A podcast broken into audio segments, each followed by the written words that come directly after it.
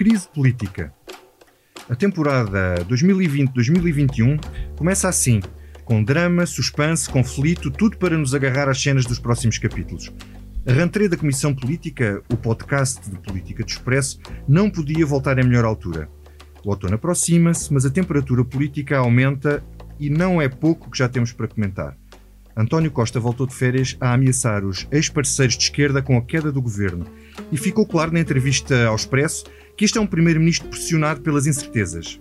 Não sabe quando haverá vacina, não sabe até onde irá a crise económica, nem quando, e não sabe como vai aprovar os orçamentos e governar.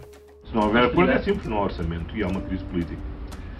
Aí já nos teremos a discutir a austeridade e estaremos a discutir e estaremos a discutir, estaremos a discutir qual é a data em que o Presidente da República eh, terá que, terá que tornar, eh, terá que fazer o que é inevitável. Para a esquerda isto foi um ultimato, para a direita uma nova forma de namoro à esquerda. Mas Costa também fez saber na entrevista ao Expresso que o PSD até lhe podia viabilizar o orçamento, mas que ele nunca iria negociar com Rui Rio. No dia em que a subsistência deste governo depender de qualquer entendimento eh, com eh, eh, que a subsistência deste governo dependa de qualquer de um acordo com o PSD, nesse dia este governo acabou. Entretanto, eis que aparece uma voz de Belém. Mesmo antes da entrevista ser publicada, Marcelo fez um ataque preventivo. Nem pensar. Uma crise política é ficção, é para romances, disse ele na Feira do Livro. O Presidente da República não vai alinhar em crises políticas. Portanto, desenganem-se os que pensam que se não houver um esforço de entendimento, vai haver dissolução do Parlamento no curto espaço de tempo que o Presidente tem pela frente para isso, que é até o dia 8 de setembro. Isso é uma aventura. Pois o Presidente não está para aventuras e esta semana esteve particularmente ativo. Não só pôs água na fervura na dramatização, como obrigou a DGS a divulgar as regras sanitárias para a festa do Avante e ainda disse que os portugueses devem ser bem esclarecidos sobre as regras para o início do ano letivo.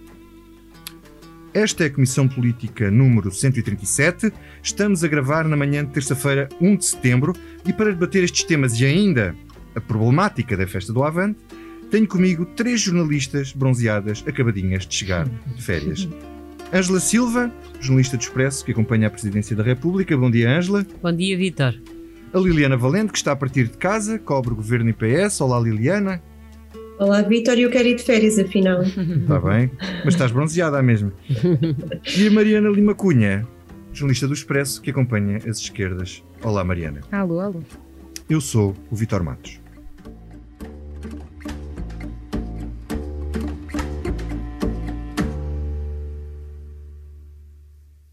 Liliana, começo por ti. Uh, o que é que António Costa ganhou com esta dramatização no início da época política? Quer dizer, nunca um governo caiu por não ser aprovado um, um orçamento do Estado. Isto é para levar a sério? É teatro, como disse Marcos Mendes no domingo? Uh, eu acho que nós já vimos esta cena destes capítulos, deste que estamos a assistir agora, várias vezes. Uh, o ano passado assistimos isto quando foi para a aprovação do orçamento, não se, se lembram da da história dos professores, não é? dos aumentos dos professores, voltámos a ver com o IVA da eletricidade, portanto, é uma dramatização que eu acho que uh, vamos voltar a ver. Não estou a desdramatizar a dramatização longe de mim, mas acho que é uma pressão habitual de, uh, antes de os jogadores se posicionarem neste jogo que vai ser as negociações. Uh, António Costa está a posicionar-se em eu quero um, ele diz, eu quero um acordo para a legislatura, não quero uma coisa ano a ano, enquanto os parceiros, e aqui diria se calhar só o Bloco de Esquerda, porque o PCP, ah, enquanto não resolver a festa do Avante, não está, ainda não está muito por dentro das negociações, um, quer uma coisa para o ano, não é? Uh, até pode ser extra orçamento, mas quer uma coisa para o ano. E eu acho que esta é, é aquela pressão que nós, nós estamos, que eles estão a pôr as cartas no jogo. Mas o que eu acho aqui interessante desta vez, um, e a Mariana notava isso no, no texto que escreveu na, na edição da, da, semana, da semana passada, uh, e aqui agora vai a campanha da, da citação, uh, a Mariana notava aquilo que nós, agora na brincadeira aqui de conversa entre nós, chamámos as batatinhas. António Costa, antes de ir a jogo, fez questão de uh, fazer cheques a uma série de medidas que o Bloco de Esquerda pedia para, como pré-condição para a negociação. Uh, e também entrou naquelas negociações com uma abertura política uh, que não era tão habitual. E eu acho que aqui entra um, em jogo várias coisas. a questão política de estamos numa crise uh, enorme, portanto, o, o, o, diálogo com o Bloco também é um. António Costa também parte, acho eu, de uma posição de é necessário fazer aqui um acordo, porque senão, como ele dizia, há crise política. Mas também uh, ele acaba por uh, entrar a, a, falar dos fundos europeus. E aqui há uma coisa que é interessante, que é, é o primeiro orçamento que está, e acordo que está ser negociado sem Mário Centeno. Uh, e sem as restrições orçamentais, ou seja, o déficit do próximo ano não é uma coisa que esteja em cima da mesa. Uh, portanto, ele tem para oferecer um leque mais alargado de coisas que é o déficit pode ser maior, portanto, não tem esse limite, esse teto que, que normalmente impedia de chegarem a alguns consensos, um, e também não e tem os fundos europeus que lhe pode financiar coisas que antes ele não teria dinheiro para. Portanto, se a partir eu acho que o orçamento acaba por ser, entre aspas, mais, menos difícil, em vez de ser mais fácil, se calhar é menos difícil de negociar, o problema é o tal acordo. E eu acho que prazo. aqui, Estás a referir ao acordo de longo prazo? O tal acordo de longo prazo. Plano Costa e Silva, etc. Hum. Exatamente. Aliás, o, o Carlos César, uh, na, naquele, naquela espécie de congresso uh, super hiper controlado, que nós chamamos de ascético e desinfetado, que aconteceu esta segunda-feira, uh, Carlos César usava a expressão de que o governo não pode estar dependente de humores acidentais. E eu acho que aqui é que está a questão, que é António Costa sabe que o orçamento é menos difícil ter um acordo para por causa destas circunstâncias. E, portanto, ele não quer só o orçamento e vai forçar uh, para que seja o acordo. E aí é que é uma questão política, e aí parece-me que será mais, mais difícil de chegar a consenso. Então, Portanto, esta dramatização para mim eu acho, eu já vimos isto tantas vezes que, que é o habitual. Só mais uma. Oh, oh, oh Mariana, hum, do ponto de vista da esquerda, então como estava a dizer a Liliana, isto é o primeiro acordo sem centeno. É, é o primeiro orçamento em muitos anos sem restrições orçamentais do PEC. Hum, vêm aí os milhões da Europa. Então, porquê este amor de perdição à esquerda? Uh, isso é tudo verdade. Depois também há outra coisa que é verdade, não é? Que é aí, o facto de vir aí uma crise económica sem precedentes uh, e não há propriamente uh, vontade à esquerda de estar ao lado ou ficar amarrado a um governo num cenário em que o governo começa a ter de tomar opções um, que, que, a esquerda criticava quando eram tomadas pela direita, não é? Ou seja, qualquer coisa que se assemelhe uh, à austeridade ou, opções desse tipo, a esquerda não, não pode embarcar nisso. E, portanto, mesmo na parte retórica, é importante deixar isso claro e deixar que se, claro que se demarca uh, dessa parte. Como é que tu vês a reação de, da esquerda? Por exemplo, Catarina Martins reagiu logo a dizer isso não, quer dizer, temos que tratar dos assuntos, problemas que existem, disse ela, problemas que existem e não uh, de, de, coisas uh, fictícias como uma crise hum. política o, e que não aceitavam ultimatos. O Bloco de Esquerda assume uma posição que é interessante, porque é uma posição responsável. Um, o Bloco de Esquerda tem aqui um dilema complicado em mãos. O Bloco até agora gostava da, da animosidade uh, de que era alvo por parte de António Costa, porque era precisamente isso que lhe dava o fogo para o discurso que fazia de que nós é que impedimos a maioria absoluta do PS, nós é que somos o parceiro difícil, nós fazemos as exigências uh, mais difíceis em que o, e a que o PS demora a ceder, e o PCP é o partido que António Costa faz questão de dizer publicamente que é o seu parceiro preferido, mais confiável, etc. Portanto, isto com o eleitorado do, do Bloco de Esquerda, havia ali um fator de diferenciação que era positivo para o Bloco. Mas isso mudou? Um, isso, isso muda porque mudou a dinâmica do PCP e o PCP condiciona o Bloco quando muda de atitude na, nas negociações um, e muda para o Bloco porque passa a ter o dilema de se prefere então ter influência de facto e se preferir influência deixa o PCP de mãos livres para ser o parceiro duro da esquerda e para ir para as ruas e para uh, e, e, o PCP tem, tem motivos para, para querer isso, porque ganhos não está a ter com a estratégia da, da geringonça uh, e portanto o, o, Bloco de Esquerda aí passa a ter um dilema que é o assume a posição de facto da influência e da responsabilidade e, e perde parte da sua narrativa ou uh, decide saltar do barco e permite ao governo passar-lhe o ónus da, da conversa da crise política, da dramatização e etc. Agora, o, na verdade, a posição do PCP é que está a condicionar também um bocadinho o jogo todo depois à esquerda. Ângela, uhum. uh, Marcelo Belo de Souza fez aquela intervenção uh, dizer que nem pensar numa crise, que era uma loucura e isso tudo. Uh, quer dizer, ele, no fundo, sabe que ninguém pode provocar uma crise nos próximos meses porque uhum. é insano, não é? Portanto, nem, nem sequer há, há maneira de, de, resolver a questão até junho. Não há calendário para isso. Não há calendário. Como é que tu uhum. lês esta, este, este, esta, este forcing de, de, discursivo de António Costa? Quer dizer, eu acho que o António Costa tem noção de que uh, este ano é diferente dos outros. É verdade que nós assistimos sempre a uma dramatização todos os anos antes da negociação do orçamento, mas este ano é um ano especial e é um ano especial porque António Costa começou esta legislatura absolutamente convicto de que podia dispensar os seus parceiros da esquerda. O país estava a crescer, o desemprego estava a cair, os rendimentos das pessoas tinham melhorado. Portanto, ele estava numa curva ascendente e achava que se ia safar sem precisar de ficar dependente de uma nova geringonça. E, entretanto, como ele disse ontem, naquela sessão com o Partido Socialista, e que chatice ele ter que replicar a frase de José Sócrates, entretanto, o mundo mudou. E, portanto, como o mundo mudou, este ano não é igual aos outros. Ou seja, o não país já não vai continuar a crescer, o desemprego que estava a cair eh, aumentou exponencialmente, os rendimentos das pessoas não melhoraram, pioraram. A Ministra da Saúde disse ontem que o pior está para vir, o Presidente da República disse ontem que estamos apenas a ver a ponta do iceberg e que uh, o que verdadeiramente de mal está para acontecer económica e socialmente no país ainda não começou. E, portanto, António Costa deixou de estar numa rampa ascendente e vê-se, de repente, numa rampa descendente que ele não sabe onde é que vai parar. Portanto, eu acho que há uma aflição genuína da parte do Primeiro-Ministro que percebe que o governo, de repente, vai ter um ano uh, com uma crise económica e social brutal e, portanto, ele está dependente daqueles que ele há menos de um ano tinha dispensado. Isto é todo um cenário novo. Ele começou a legislatura numa posição sobranceira de quem, não tendo conseguido uma maioria absoluta, queria governar como se a tivesse e de repente leva com uma epidemia na tola e tem que uhum. repensar todos os seus projetos e de repente chamar aqueles que ele achava que eram atores secundários. Mas achas que esta é a melhor maneira de, de apanhar moscas com vinagre? Quer dizer, este, este, tipo de pressão desta maneira é, é, é, a melhor para chamar os parceiros? Acho que era, se calhar, a, maneira, a única maneira possível. Era, era mostrar um bocadinho o seu desespero. Eu acho que António Costa mostrou um bocadinho o seu desespero.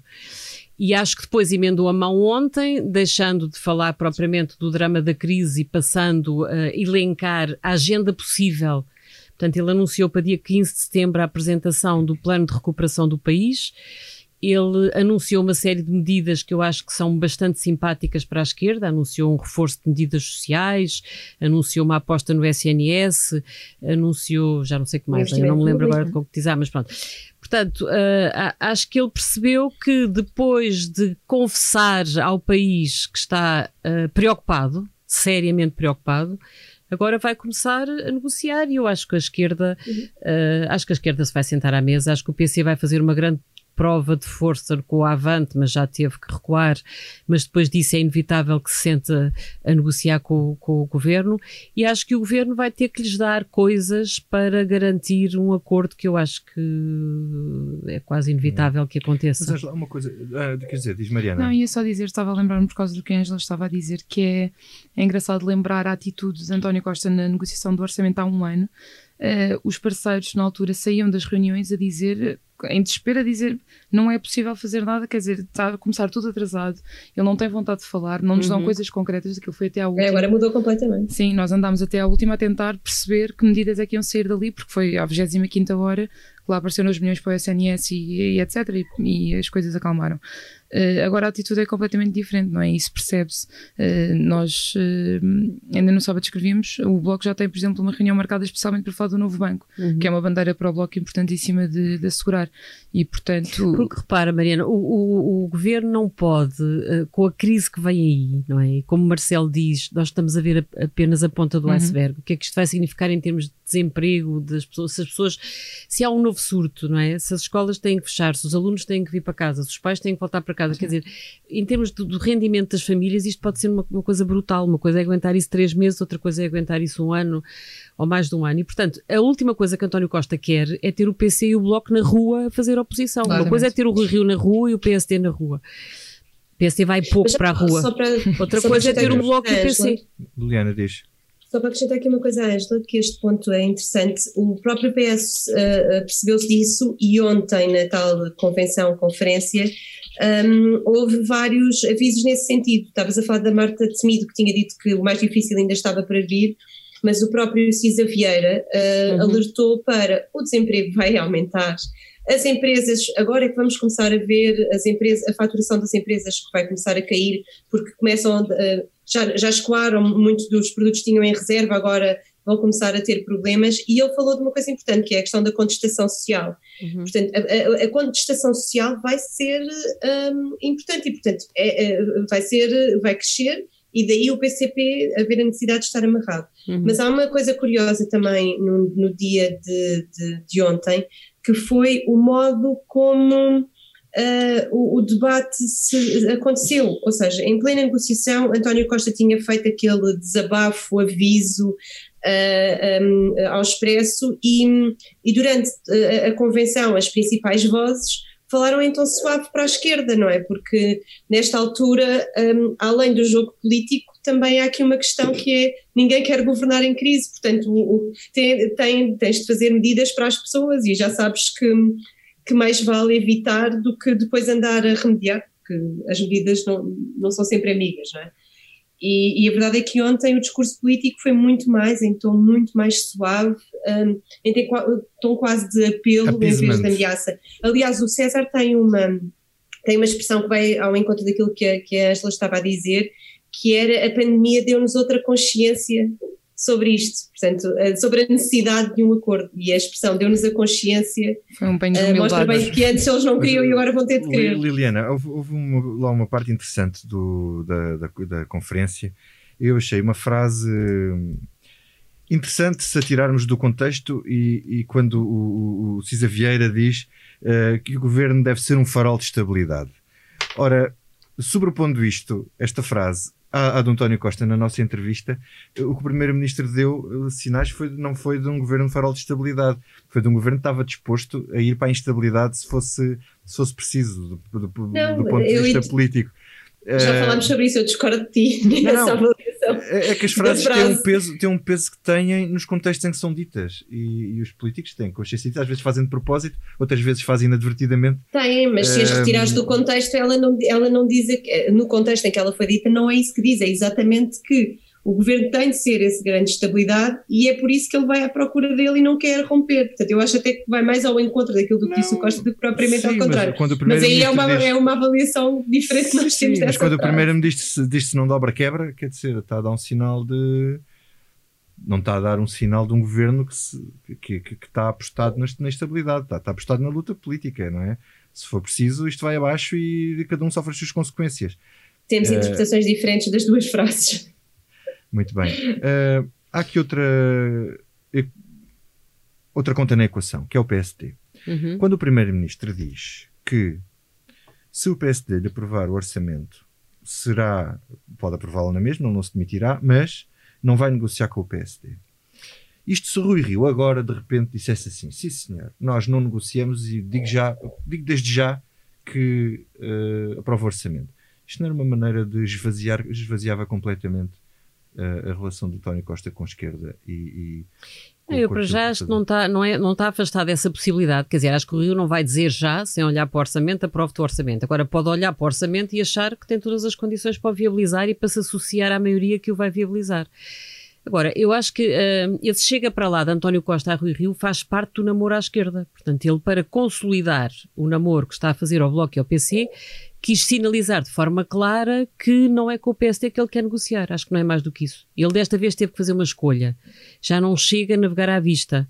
Ora vai com uns, ora vai com outros. Ele precisa de se segurar com algo de mais sólido, de mais durável, de mais consistente para a legislatura. Uh, navegar à vista era o que ele queria no início uh, deste seu segundo mandato, quando a vida era fácil. Agora a vida é difícil e, como a vida é difícil, ele precisa ter um parceiro mais seguro. E, portanto, ele teve que fazer uma escolha escolheu a esquerda. Uhum. Aliás, Marcelo Rebelo de Sousa continua a mostrar que, no que toca à análise política, não é mau. Já o tinha aconselhado no último orçamento e aliás tinha dito isso em público, o orçamento tem que ser aprovado à esquerda. Portanto, Marcelo já tinha percebido que a direita, mais cedo ou mais tarde. Que o povo sinalizou na, nas eleições. Pronto, exatamente. E também já tinha percebido que o PSD, mais cedo ou mais tarde, ia ter que começar a distanciar-se, a fazer contas à sua própria vida, ainda que de forma suave, num registro Rio. Mas uh, Marcelo percebeu isso e, portanto, já tinha aconselhado António Costa no último orçamento a dizer isto tem que ser aprovado à esquerda, uhum. entenda-se com a esquerda, são os seus parceiros. E, portanto, é isso que António Costa agora percebeu. O contexto mudou. Uhum. A Liliana tem razão, há dramatizações todos os anos, mas este ano a conversa é outra. Uhum.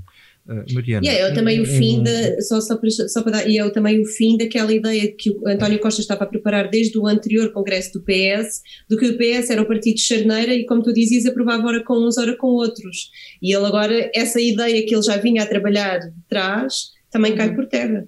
A conversa do Partido de Charneira no Congresso era para moderar a imagem do Partido Socialista e ainda tentar uma maioria absoluta, mas falhou. Exatamente. Uhum. Mariana, uma eventual abstenção do PSD não cria um problema ao Bloco? Faz com que o Bloco tenha uma, um problema que, que não se, para que não se repita o cenário do suplementar, que é, que não, pode aparecer, não pode o Bloco não pode aparecer na fotografia a abster-se ao lado do PSD. Uhum. Portanto, ou bem que vota a favor ou bem que vota contra. Uh, aí até talvez haveria uma parte da vida do Bloco que até ficava facilitada, porque já não tinha decidido por si se, se queria. Era, sim, estava mais confortável uh, para votar contra. Saía da fotografia facilmente e com um pretexto excelente. Um, agora acho que o, o Bloco, ainda assim, uh, os sinais que tem dado é que quer negociar, que está disposto a negociar, que acredita que neste contexto, e lá está, e contando com o Bloco há uns meses, quando na, na negociação do Orçamento de Estado anterior, eu lembro-me que havia uma frase de um dirigente do Bloco que dizia uh, António Costa faz negócio com quem é preciso a cada momento. E neste momento o Bloco já sabe que uh, o contexto mudou e que é uh, valioso neste contexto.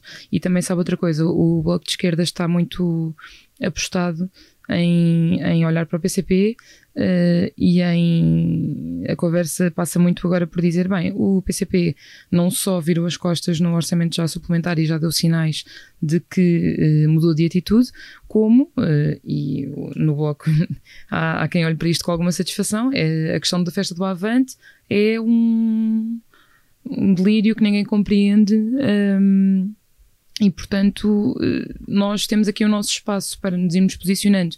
Nós vamos negociando enquanto o PCP está preocupado com outras coisas, com a sua vida interna, com os resultados para o futuro, com o ano em que vai ter uh, um congresso, uh, vai ter uh, umas autárquicas daqui a uns meses, tendo o trauma das últimas em que perdeu quase muitos bastiões importantes uhum. para o PS, e portanto o Bloco tem aqui essa, esse espaço, não é? Que é dizer, bem, nós agora de facto se quisermos influenciar, não só podemos, como o PS sabe que tem de, tem de nos dar ganhos de causa importantes. Uhum. Mariana, vamos passar para, para, para a parte da festa do Avante e, e começo por ti, tu estavas a falar do assunto Uh, esta gestão da festa do Avante tem sido feliz para, para o PCP. Tu achas que esta estratégia é certa? Chamar reacionários a toda a gente que questiona, uh, a toda a gente que questiona o bom senso da realização da festa nos mesmos moldes em que sempre se realizou. Sim. Uh, quer dizer, isto é uma coisa que apela àquele eleitorado muito arraigado do PCP uh, é rejeitado pelos outros, consegue haver aqui um equilíbrio. Como é que tu achas que resulta esta, esta, esta gestão? Do, o PCP tem feito, PCP? Como, tu, como tu mencionavas, uma reação muito agressiva uh, qualquer crítica que se faça ao, à festa do Avante, porque aproveita para dizer que é um ataque ao PCP portanto, é a reação assanhada, é uma expressão que eles usaram, uma campanha reacionária, são os anticomunistas primários, qualquer pessoa que, que se meta no, no caminho da festa do Avante, não é? Um, agora, nós quando olhamos, por exemplo, para as sondagens, nós temos muita tendência, por exemplo, a ver fenómenos, o Chega, por exemplo, estamos constantemente a avaliar o, uh, o crescimento deles, nunca olhamos para o PCP, tem de facto razões para estar muito preocupado quando olha, o PCP já perdeu quase metade da bancada parlamentar nas últimas eleições e corre o risco de continuar a mirrar. Um, e, portanto, uh, o PCP neste momento tem de se preocupar de facto em agarrar o osso, porque não está uh, a ter muito mais do que isso. E se publicamente o PCP vai dizendo que não tem arrependimentos em relação à geringonça, é uma expressão que Jerónimo Sousa usou várias vezes, incluindo na noite das eleições. Não há arrependimentos, que houve avanços e certamente que houve de facto eh, bandeiras do PCP que foram sendo aprovadas e grandes conquistas do PCP. A verdade é que não foram capitalizadas pelo PCP. Uh, e lá está, e se há um símbolo disso é nas autárquicas uhum. o PS rouba bastiões ao, ao PCP como a Almada, por exemplo.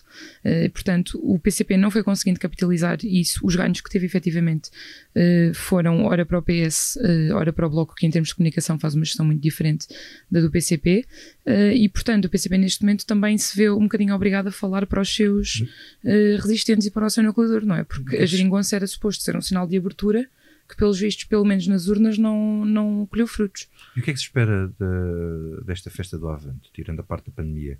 Quer dizer, uh, tirando as máscaras. Tirando, esperando que ninguém eh, muita gente, não fique muita gente infectada. Sim. Quer dizer, espera-se o quê? Que Jerónimo meta em cima da mesa exigências para o orçamento, uhum, que uhum. anuncie ou dê um sinal de quem será o candidato presidencial, ou que, ou, que, ou que quer dizer que fala ou não fala, quer dizer, de sua possível continuação como está geral. Sim, é o PCP tem um calendário agitado para os próximos tempos, não é? Acho que é mais do que expectável que coloque exigências mais ou menos realistas em cima da mesa para o orçamento do Estado.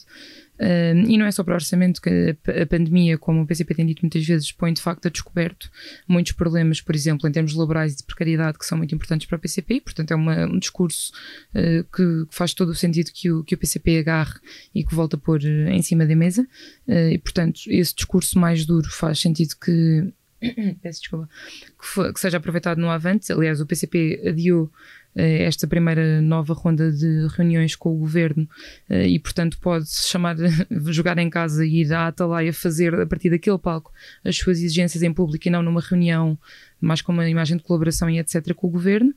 Um, candidato presidencial ainda é uma incógnita, mas uh, Jerónimo dizia que seria apresentado lá para setembro, portanto, se não for agora, está para ser.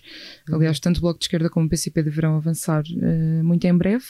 Um, e sim, depois temos um congresso que o PCP tem de preparar, uh, que, que, está marcado para novembro, em que se continua a pôr a questão da substituição ou não de Jerónimo de Souza, continua a ser um tabu, e em que lá está, certo é que o PCP tem de lançar um ano que é complicado, que tem as autárquicas que é uma grande prova de força do, do PCP e um dos grandes sinais de implantação do PCP, uh, eh, e portanto a festa do Avante será um bocadinho o tiro de partida para, para tudo isto estabelecerá um bocadinho o tom uh, para tudo isto. E, e até em termos de debates e de intervenções que estão previstos uh, para a festa, para. Um, para falar de, deste tipo de exigências, para falar da maneira como o PCP vê o vírus uh, e os efeitos que teve na sociedade e do alarmismo que diz que houve, etc. Tudo ali vai estar um bocadinho uhum. concentrado. O Avante vai servir para levar esses sinais. Liliana, uh, de que maneira pode ser prejudicial para o PS e para António Costa a realização da festa do Avante? Isto vai-lhe cair em cima, ele próprio reconheceu na Sim. entrevista ao Expresso que, pronto, não podia fazer nada, que as críticas iam cair em cima com aquela ideia de que o PCP pode fazer tudo. É inevitável. Mas, é, mas é, é, assim, é inevitável mesmo que lhe caia em cima, porque uh, o governo tem-se defendido com a história de que não pode uh, proibir eventos políticos, mas isso é reduzir a festa do Avante, a parte da festa do Avante. A, festa do Avante tem a parte da festa também, não é? E, e, e eu acho que o governo tem, tem uh, cingido muito essa, essa questão da Constituição e também acho que não, ninguém está aqui a pôr em causa a realização do evento político, mas uh, também é verdade que tirando talvez uma festa em Wuhan para celebrarem uh, um, o fim do vírus lá na, na cidade onde ele nasceu, Uh, não, não, não, não, há notícia de outra, uh, outro evento desta grandeza no mundo. E eu acho que isto também quer dizer alguma coisa, não é? Porque se nós temos todos.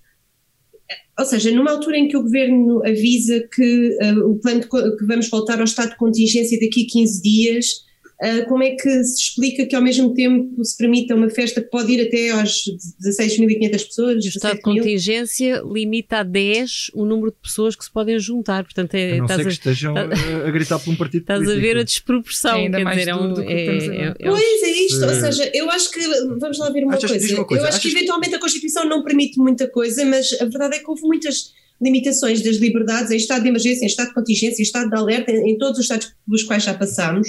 E eu acho que há uma questão política aqui, que é Uh, António Costa também não quis uh, comprar essa guerra com o PCP. Eu acho que isto ficou muito claro que não foi uma guerra que deixou nas mãos das autoridades de saúde e não quis comprar essa guerra. Agora, isto é escrutinável. Um, podemos dizer assim, ok, um, uh, eu acho que se a festa do Avante cumprir todos os, se os restaurantes tiverem lotação, se os, se, se os concertos forem todos sentadinhos com distância, mas havia, tu, tu achas que havia alguma, os limites das praias. Tu achas que havia alguma, alguma margem política para o governo dizer, sim senhor, fazem o comício, fazem todas as conferências, fazem tudo o que diz respeito à atividade Eu política. acho que havia margem política há três meses, quando, nem, quando o PCP nem começou comícios, a falar nem restauração, nem, nem, mais nada, nem concertos. Eu acho que agora é tarde demais.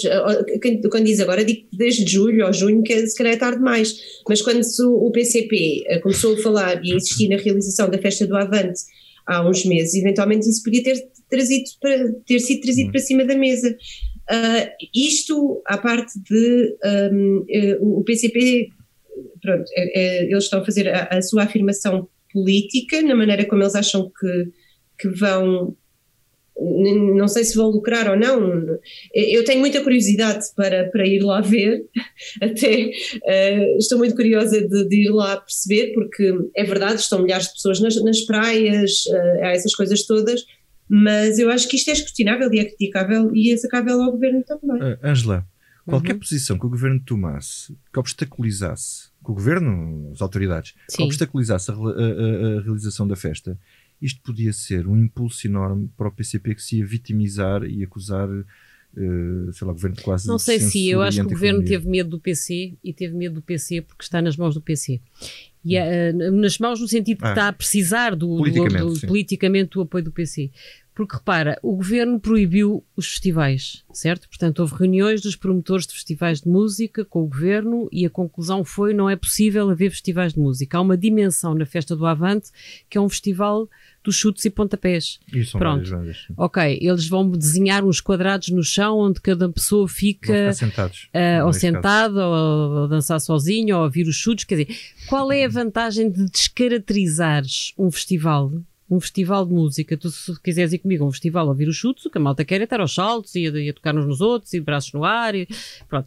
Portanto, uh, o que é que se ganha em descaracterizar um concerto, aquilo que é um concerto musical, por causa de uma teimosia política. Eu não consigo perceber. Eu acho que o, eu acho que o governo tinha a ganhar, tinha ganho junto do eleitorado transversal, moderado, se tivesse tido a coragem de dizer ao PC, claro que iniciativa política sim, agora acampamento uhum. acampamento de malta jovem, se calhar aos milhares, e festival de música não, não pode ser. Pronto. Uh, não fizeram isso porque eu acho que não, não quiseram afrontar o Partido Comunista. Agora, repara, andaram todos aqui aos avanços e aos recuos, a Direção-Geral de Saúde não queria divulgar o parecer que tinha dado ao PCP, foi obrigada a divulgar.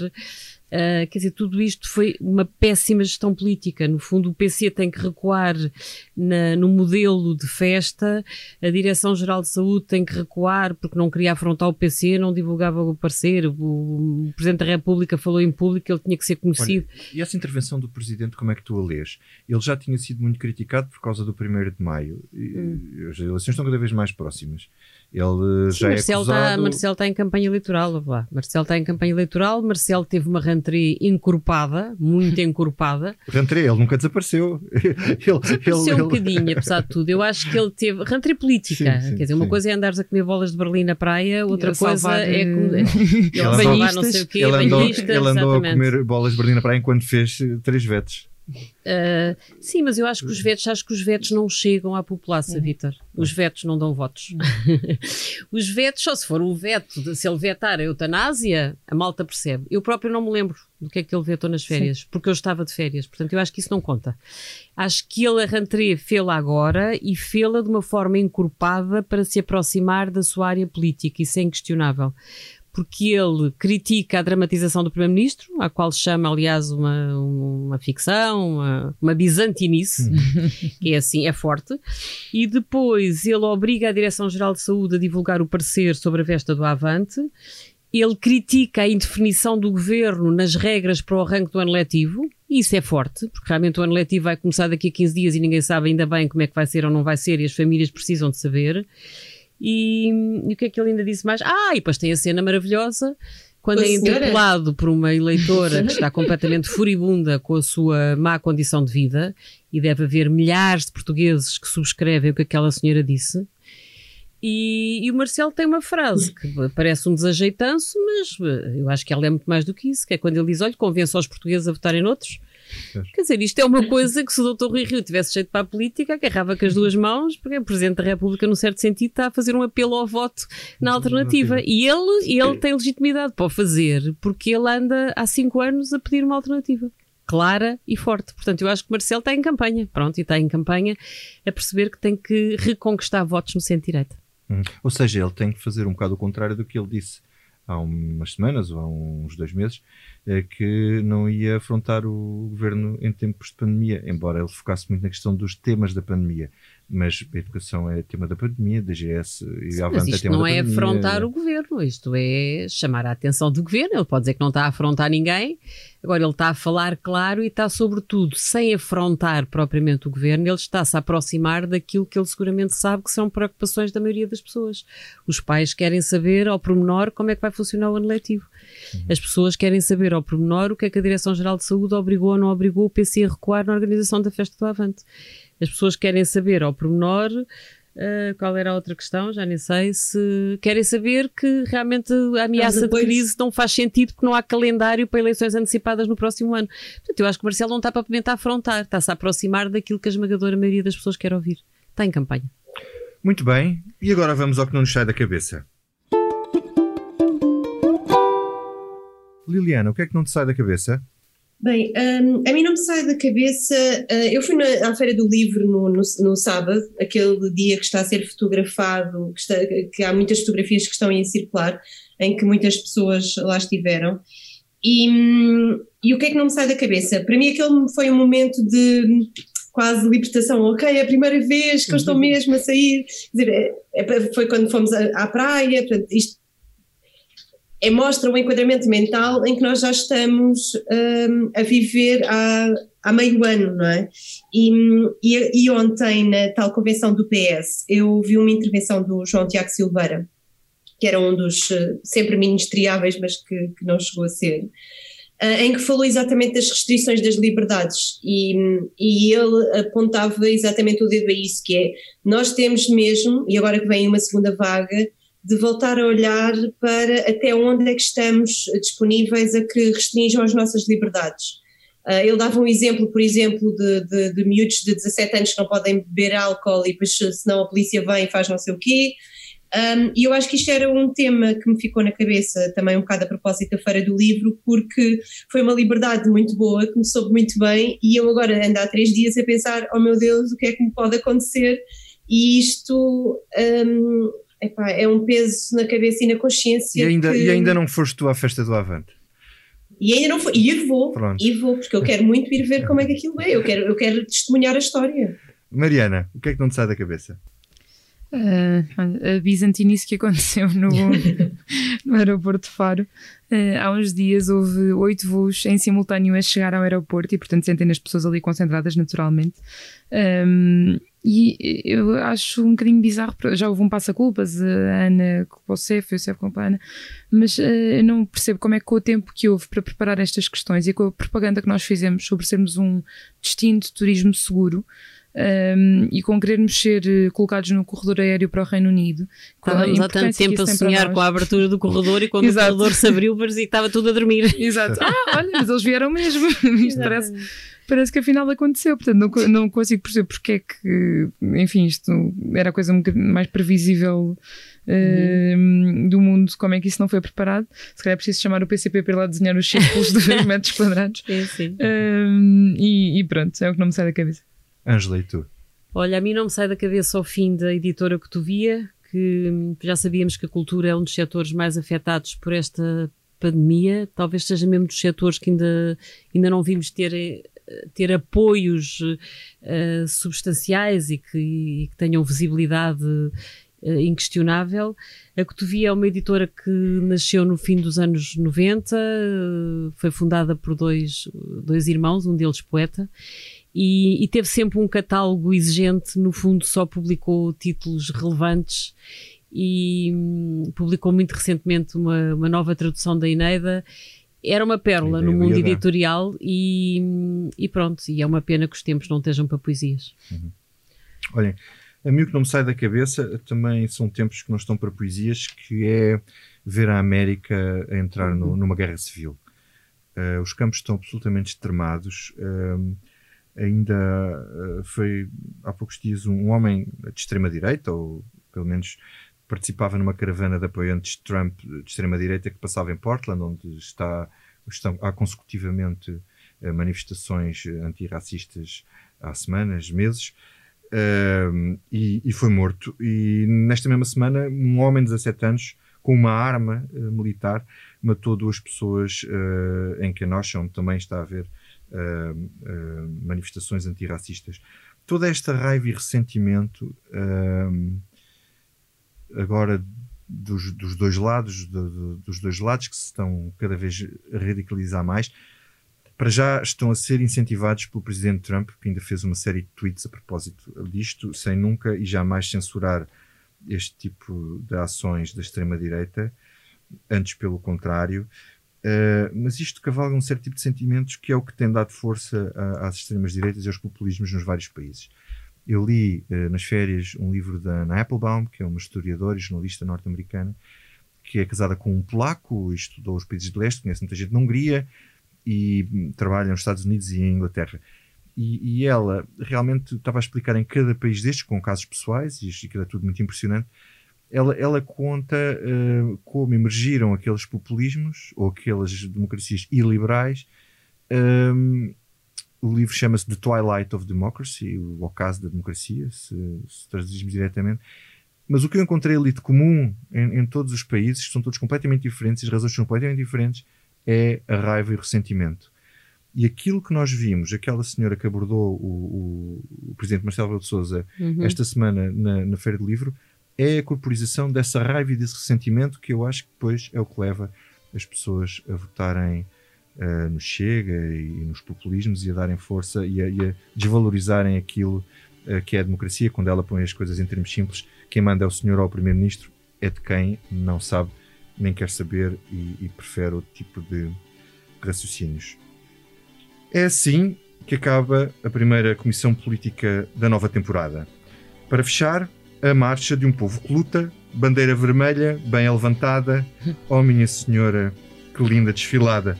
Será que em tempos de pandemia vai ser tão lindo assim?